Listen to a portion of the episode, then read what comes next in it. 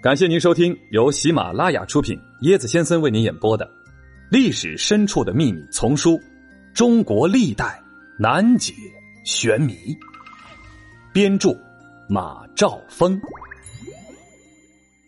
这一集呢，咱们来说说楚霸王项羽。关于项羽的传说太多了，这其中又以他自刎乌江最为慷慨悲壮。在民间流传呢，也是最为广泛的。关于项羽之死，有两种截然不同的看法。一种是以南宋词人李清照为代表的，他在《乌江》中写道：“生当作人杰，死亦为鬼雄。至今思项羽，不肯过江东。”对项羽宁为玉碎不为瓦全的英雄气概做出了高度评价和赞扬。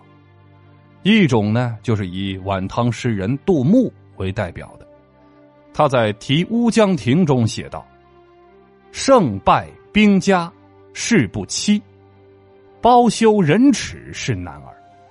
江东子弟多才俊，卷土重来未可知。”他就认为。项羽缺乏坚韧不拔的毅力和决心，对他自刎乌江的决定做出了惋惜和失望的评价。几千年来啊，这两种不同的观念一直在不停的延伸着。那么，项羽当年为什么选择了自刎而不是过江呢？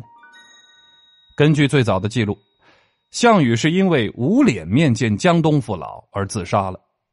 据《史记·项羽本纪》记载，楚汉战争之中，项羽被刘邦打败之后，项羽带领八百人马突出重围，来到了乌江江畔。这时，乌江亭长劝项羽赶快渡江，意图伺机再起，报仇雪恨。可是项羽却笑着说：“天之亡我，我何渡为？切记。”与江东子弟八千人渡江而西，竟无一人还。纵江东父兄怜而忘我，我何面目见之？纵彼不言，即独不愧于心乎？于是拔剑自刎。这种说法出自司马迁之手，距项羽之死年代较近。描写的非常慷慨激昂啊，哎，因为这个呢，所以流传最为广泛。后世关于项羽自刎的传说大多源于此。在这种说法中啊，虞姬之死起到了重要的推动作用。据《史记》记载，项羽被汉军围困于垓下，夜闻四面楚歌，内心苦闷，喝起酒来。并对身边陪伴的美人虞姬说了“虞兮虞兮，奈若何”的感叹，而虞姬当时就怆然拔剑起舞，边跳舞边唱了一首歌：“汉兵已略地，四方楚歌声。大王意气尽，贱妾何聊生？”歌罢。挥剑自刎。项羽是个争强好胜、死要面子的人，自己最心爱的侍妾被逼自杀，心中既伤心绝望，又十分羞愧，自尊心受到了强烈打击。再加上当时楚军伤亡惨重，虞姬死，而子弟散，所以当项羽带着残兵败将逃至乌江畔时，顿觉羞耻难当。没有脸面去见江东父老，于是选择一死了之。另一种说法认为，项羽自杀是想要结束战争，消除百姓因为战乱带来的痛苦。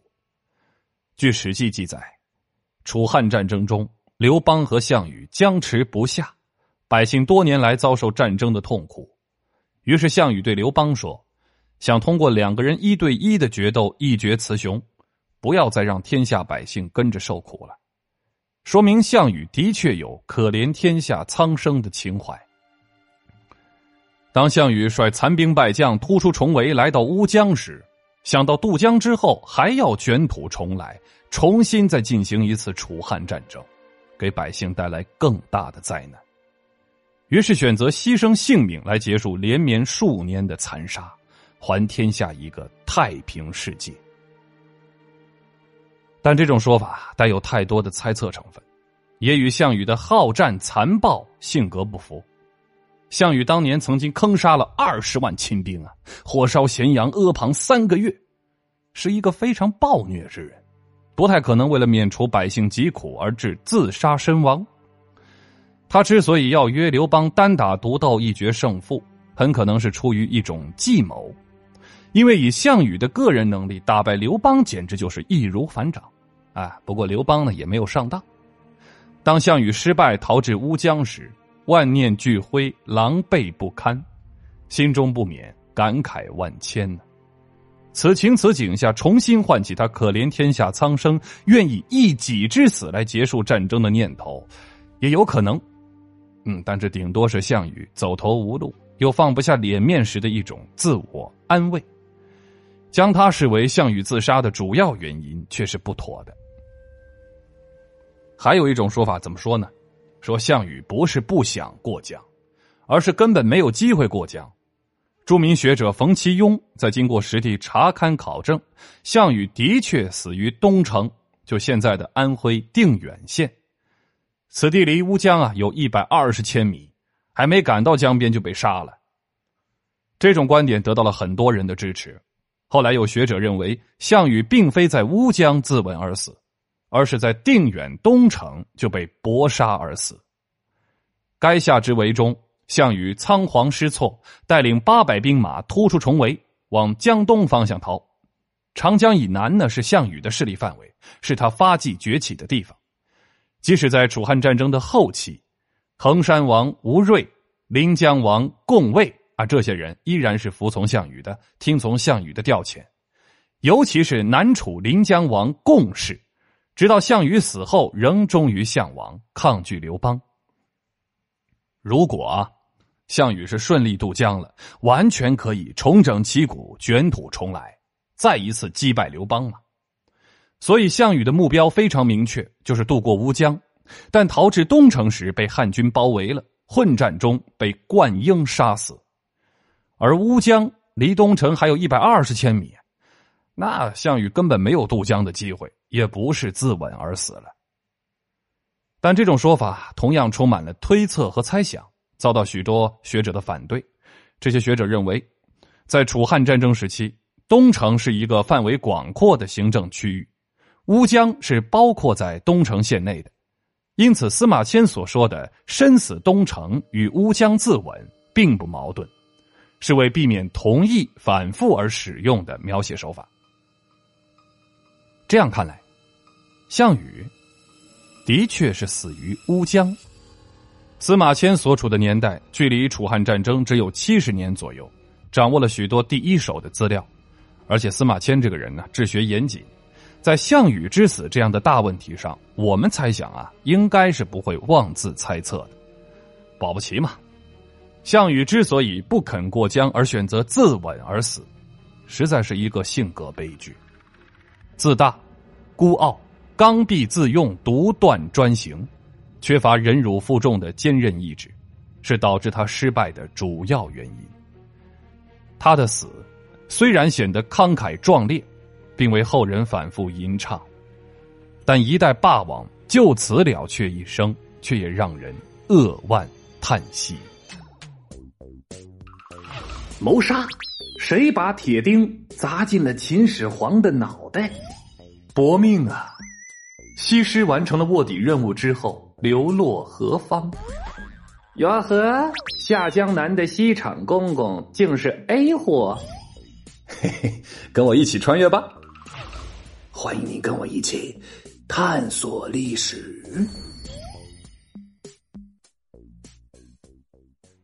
力拔山兮的项羽是本集的趣味链接啊！关于项羽的力气之大，哎，最著名的典故就是“霸王举鼎”了。公元前两百零八年，陈胜吴广在大泽乡掀起了历史上第一次农民起义，随后各地起义军揭竿而起，而项羽就是其中的一支。为了扩大自己的力量嘛，项羽和他的叔父项梁决定向桓楚求助，联合他一块儿反秦。趾高气扬的桓楚看着眼前这个不知天高地厚的少年，显得不屑一顾。为了杀杀项羽的傲气，桓楚淡淡的指着外面的一个大鼎说：“听说你可以以一敌万，我不相信。你能举起院中的千斤大鼎吗？”项羽先让桓楚的手下四名健壮的大汉一起举鼎，然而大鼎啊，却像生了根似的，丝毫未动。之后，他自己撩起衣襟呐，大步走到顶前，握住鼎足，运起力气，大喝一声：“起！”生根似的大鼎被高高举起，而且三起三落。于是，桓楚满口答应合兵跟项羽起义。